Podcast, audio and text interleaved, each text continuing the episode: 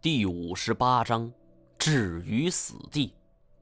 我极力控制着自己的情绪，想让自己不要太激动，尽量表现的平和。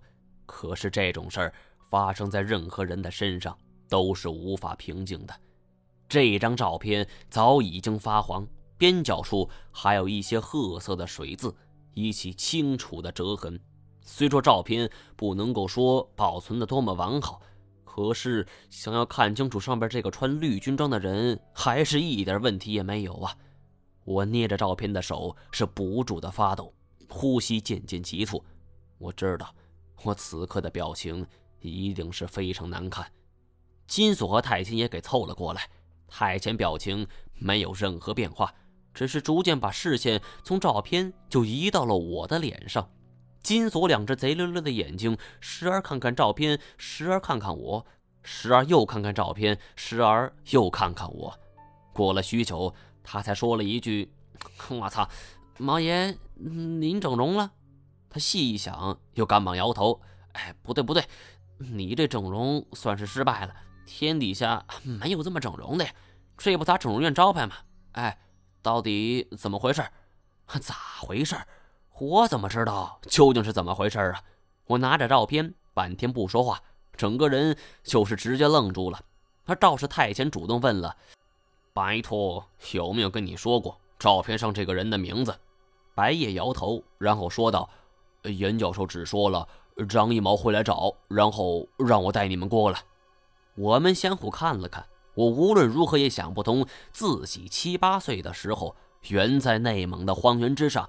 一个跟未来自己长得一模一样的家伙正在这里忙碌着。我扭头看着这间地下室简易的构造，仿佛看到了一个自己的影子，正在这里做着数据测量，时不时还会在墙上钉上一些图片。金锁则是哼哧两声道：“哎，马爷，你先别急，这世界上长得相像的人那海了去了，比如说任堂会和杨六郎啊，对吧？”再说，可能是你亲戚呢。严显江可没说这个人就一定是张一毛啊。他说的这些是不无道理。我急忙让自己先冷静下来，仔细思考这种情况有多大可能发生。首先，我能够肯定的是，照片中的这个人绝对与我有关系，否则严显江也不会特意交给白夜。一个非常可能又无法解释的说法。照片中这个人就是我张一毛，而第二个可能，这个人与我是亲戚关系。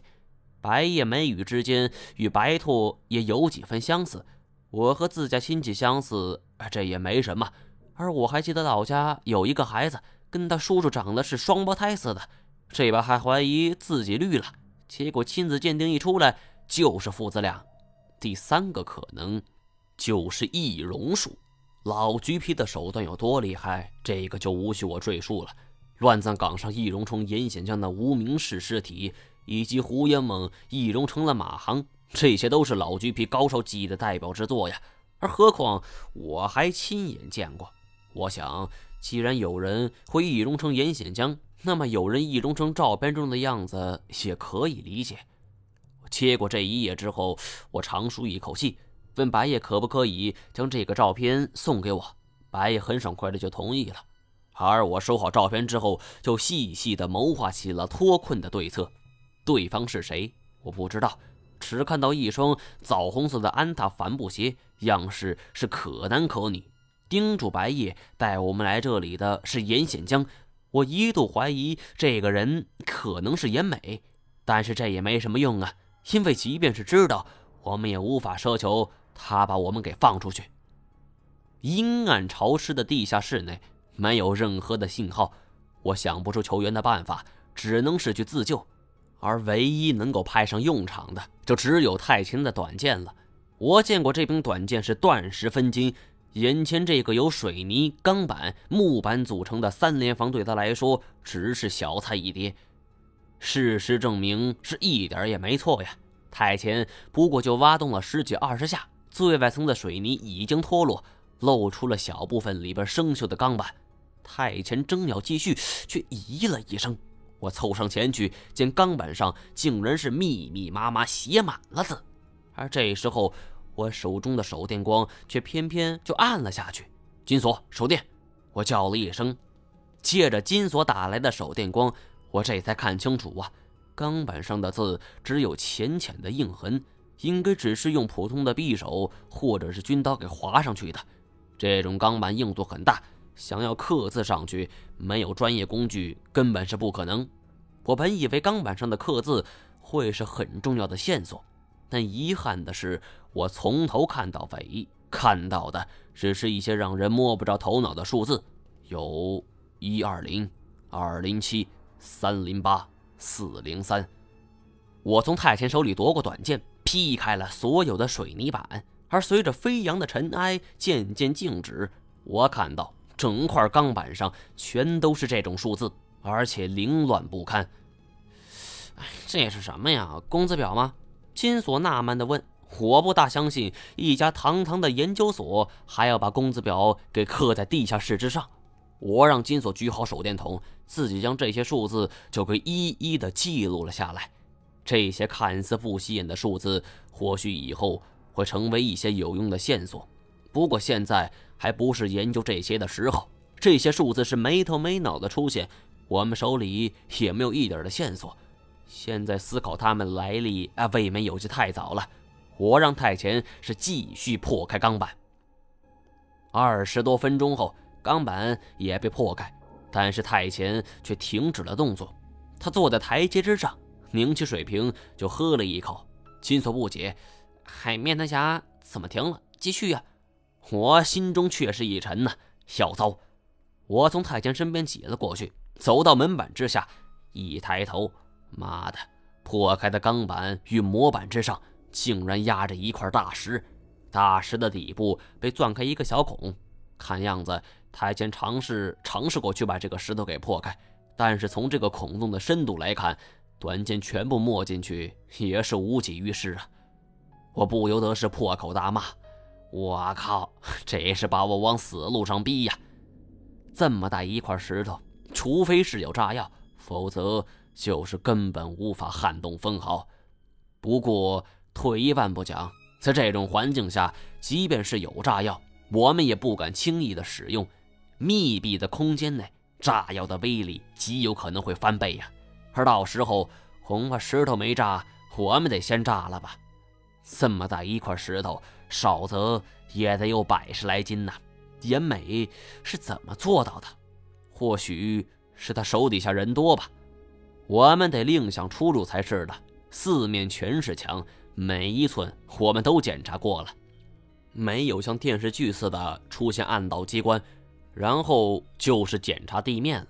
我们四个跪倒在地，小心翼翼地搜过每一公分，生怕漏过一些关键，也没有发现任何东西。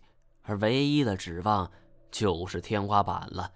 但是我总有一种预感，对方懂得用大山石给压住地下室入口，难道就不会在地板上做做手脚吗？我们头顶的天花板正是一楼办公室的地板呢。对方搬来石头堵住地下室入口，也不可能将整间办公室都用石头给填满吧？想通这一节，金锁也爽快了一把。嗨，太前，你上我这肩膀上来。今儿要是能出去，锁爷呢就吃回亏。还韩信还受过胯下之辱呢，这有啥呀？虽然说吧，他身上还带着瘀伤。但是我们这四个人之中，这活儿不交给他，都对不起那一身肥膘啊！好在地下室的举架不算高，太前又生的是人高马大，轻而易举就能够够到。他手中短剑是挥舞的急速如风，石屑是簌簌而下。而突然，太监半空中是一个后空翻，旋即旋转之后，就在半空中飞出一脚，就踹在金锁后背之上。金锁是一记正宗的狗啃屎，就给趴倒在地。娃子，你恩将仇报！但他话还没说完呢，我们就见到天花板破开的拳头大小的空洞之中，如流水一般就落下了许多的石灰。若非太监反应迅速啊，两人必都会被石灰给烧了眼睛。金锁趴倒在地，是好半天也没有缓过神来。我心说他大爷的，果然留有后手啊！这石灰粉流了是足足有三五分钟啊！看这模样，上边地板估计是铺了一层极厚的石灰粉。在这种情况下，我们想要破开天花板逃生，估计也不大可能了。我有点后悔了，早知道就把防毒面具给戴上。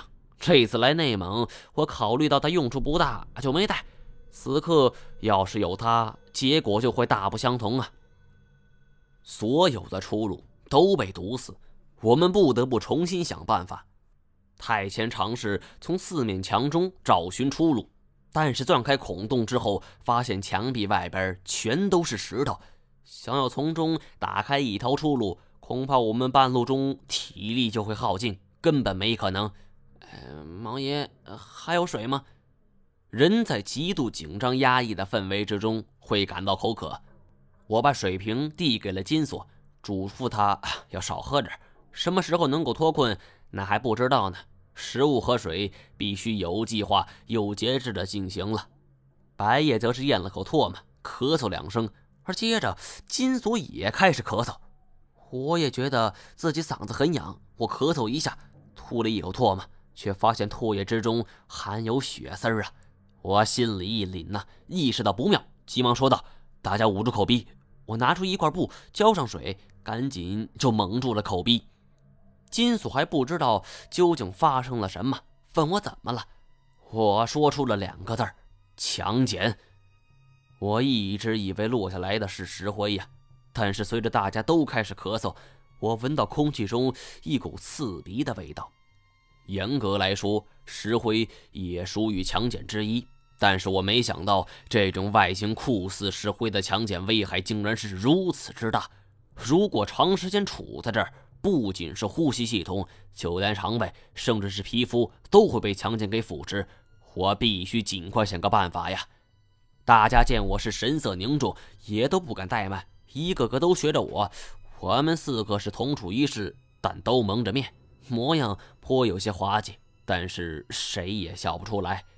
我重新梳理了一下目前所处的环境，四面都是死路，从脚底的地板打洞更是不可能，而唯一有希望的就是头顶了。可是头顶的天花板之上是数量众多的强碱粉末，稍有不慎，我们就会被这些腐蚀性极强的强碱给淹没呀！不得不说。对方花费了很大的心思来对付我们，而且目的就是要置我们于死地。千眼黄沙，太前突然就说出了这四个字。